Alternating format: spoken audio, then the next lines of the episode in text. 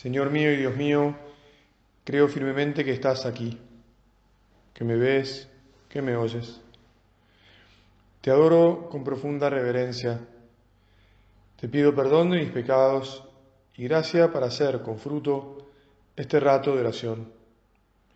Madre mía Inmaculada, San José, mi Padre y Señor, Ángel de mi guarda, intercedan por mí. Bueno, para continuar con lo que hablábamos hace un ratito, vamos ahora a pedirle al Señor que nos ayude a comprender y, a sacar también algunos propósitos eh, alrededor de este tema de entregarnos, pero de entregarnos con alegría, de entregarnos con generosidad y alegría. Estábamos diciendo que queremos tener el control de toda nuestra vida de manera tal que la podamos dar. Le decíamos al Señor de la importancia de que no haya otros que tomen las decisiones por nosotros, incluso que no haya otro que se desdoble dentro nuestro y que nos haga de enemigo y que nos vaya enajenando o que no haya alguien, ahora esto ya no lo dijimos tan así, pero alguien en nuestro entorno que se convierta en ese que nos roba la vida. Sí mencionamos, pero bueno, vale la pena que ahondemos un poquito, ¿no? Puede ser un jefe, dijimos, podría ser, podría ser un hijo, un hijo que, que se porta mal, pero que eh, nos, nos capta la atención y, incluso nos quita la alegría, porque querríamos que las cosas fueran de otra manera, pero ya es medio grande y, queremos que las cosas cambien. Y entonces, bueno, hay gente que te absorbe la energía, ¿viste? Eso que a veces ahora se llama las personas tóxicas. Desde luego podría ser un jefe en el trabajo o hasta un compañero. O podría ser una situación, cualquier cosa que nosotros no vivamos de la mano de Dios, no vivamos como hijos de Dios, no vivamos inspirados por el Espíritu Santo. En el fondo, la característica del Hijo es que está inspirado por el Espíritu Santo. El Padre y el Hijo enviaron al Espíritu Santo para que evite nuestras almas y sea Él quien nos santifique. Es el Espíritu santificador. Y es el Espíritu además paráclito, defensor. ¿Por qué defensor? Porque antes dijimos, hay muchos enemigos que nos quieren robar la vida. ¿Y por qué nos inspira? Porque bueno, de Él viene, de Dios viene todo lo bueno. Si Dios no nos inspira, y terminamos teniendo pensamientos, este, en el mejor de los casos, pensamientos puff, que le podemos llamar. Un pensamiento puff o pif, un pensamiento de, baja, altura, ¿bien? Que, no, que no vuela alto, o que es, dicho de otra manera, que no es suficientemente profundo, que termina haciendo que, bueno, nuestra vida pueda ser un conjunto de anécdotas, pero no sea una vida puesta al servicio realmente de los otros, que no sea una vida cabal, que no sea una vida generosa, Hace un tiempo hablando con una persona, bueno, la verdad es que yo debo agradecer a Dios y, lo hago ahora mismo, eh, aprendo mucho de la gente, ¿verdad? A veces porque la gente me da ejemplos maravillosos y otras veces porque me, me lleva a pensar, me lleva a pensar. Y una persona me dijo, bueno, padre, mire, yo estoy muy contento porque a lo largo de mi vida me he esforzado mucho por atender las necesidades de mi familia, y, gracias a Dios lo he conseguido. Y entonces tengo una mujer así, así, que, con la que estoy casado desde hace, me dijo, gracias a Dios vamos a cumplir 50 años, una cosa, todo un logro en este mundo que ya sabemos, ¿no? Y la verdad que para aplaudir y siempre que me lo dicen, o aunque sea 30 que me digan, felicito a las personas y, las animo y, hay que seguir adelante y todo, ¿no?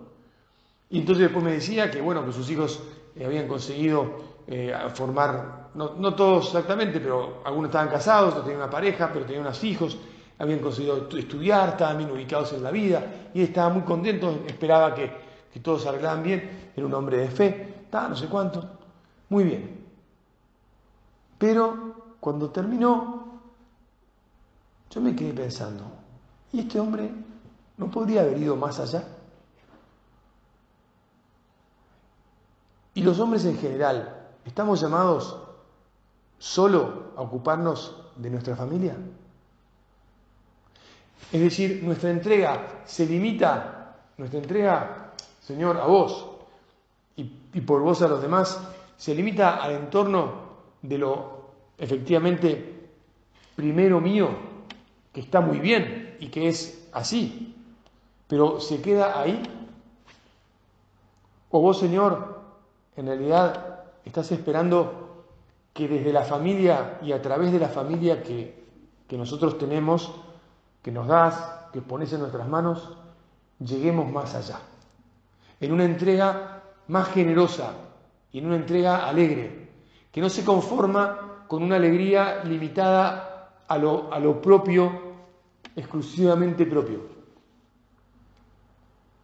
Padre, me está diciendo que, que en mi proyecto de vida tengo que ir más allá.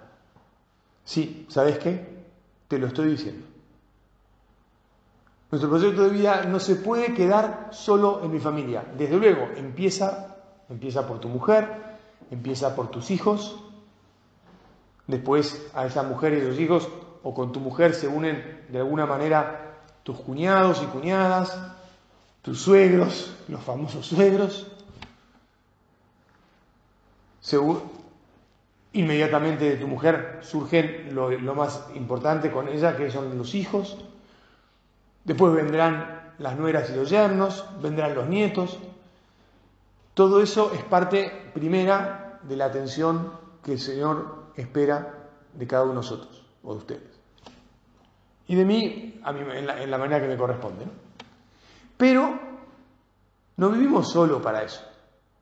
Nuestra entrega no se puede quedar en eso. En la meditación anterior usaba la palabra agostar. Agotarse, pero agostarse en eso. Tenemos que ser capaces de mirar al Señor, levantar nuestros ojos al cielo o nuestro corazón, si preferís decirlo así, y decirle, Señor, ¿qué más querés de mí? ¿Qué, condiciones me has dado? ¿A qué me llamás?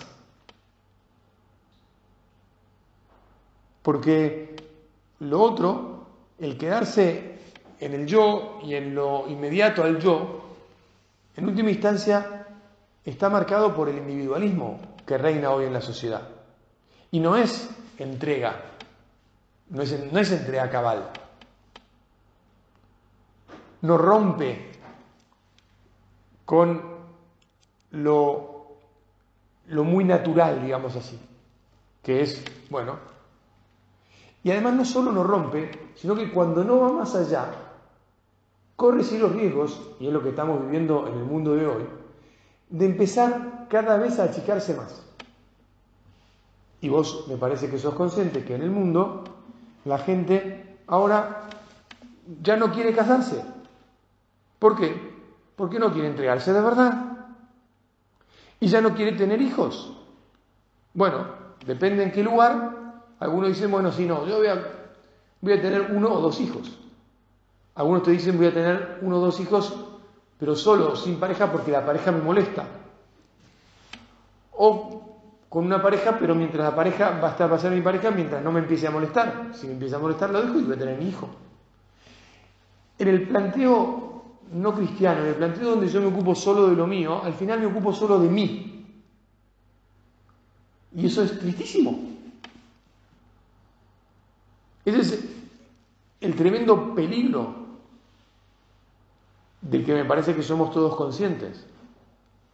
Por eso es que el Señor siempre nos ha mandado a ir a los demás, a ir a las gentes, a hablarles del amor, a llevarles el Evangelio, a hacer que todos nos involucremos con todos porque somos todos hermanos, porque somos hijos de un solo Padre que está en el cielo.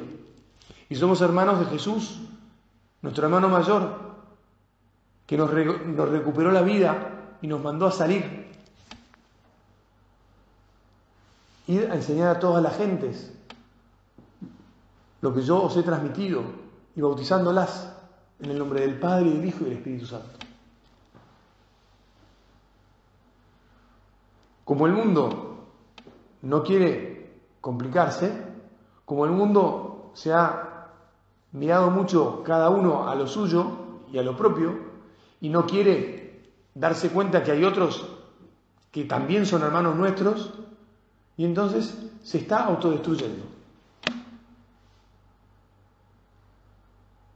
Yo te voy a ser sincero, eh, admiro mucho muchas cosas del Papa Francisco, y una de las que admiro es la convicción inmediata, después de que asumió como sumo pontífice, con la cual nos empezó a hablar de los migrantes. Es decir, nos hizo poner los ojos en gente a la que nadie estaba acostumbrado a mirar ni a cuidar. En un problema que es tan viejo como la humanidad, de aquel que en su lugar no consigue más que sobrevivir o, casi ni siquiera eso, y que por ese motivo tiene que dejar su tierra e ir a otro lado. A veces, en, bueno, de hecho, el papá nos, lo, nos lo decía, por las condiciones paupérrimas, patéticas y por el rechazo que reciben tantos. No es ahora la meditación, el tema de la meditación, el tema de la, del cuidado de los migrantes. Es el que tengamos ojos, Señor, para darnos cuenta que si vamos a entregarnos, tenemos que entregarnos con generosidad. Tenemos que romper los límites del, horizonte chato que, al que tendemos si no nos atrevemos. Señor, dame un corazón atrevido, dame un corazón generoso, dame un corazón que no esté pensando en si yo estoy cómodo o incómodo, más cansado o menos cansado, si puedo o no puedo, si tengo medios o no tengo medios, o qué va a pasar de mí mañana. ¿Qué, importa en realidad? No debería importarnos casi nada qué va a pasar de mí mañana. En realidad no debería importarnos nada, porque si somos hijos de Dios, nunca nos va a pasar nada. Y si nos dejamos inspirar por Dios, por el Espíritu Santo, entonces vamos a cometer siempre empresas misiones, llamados divinos maravillosos, que se van a cumplir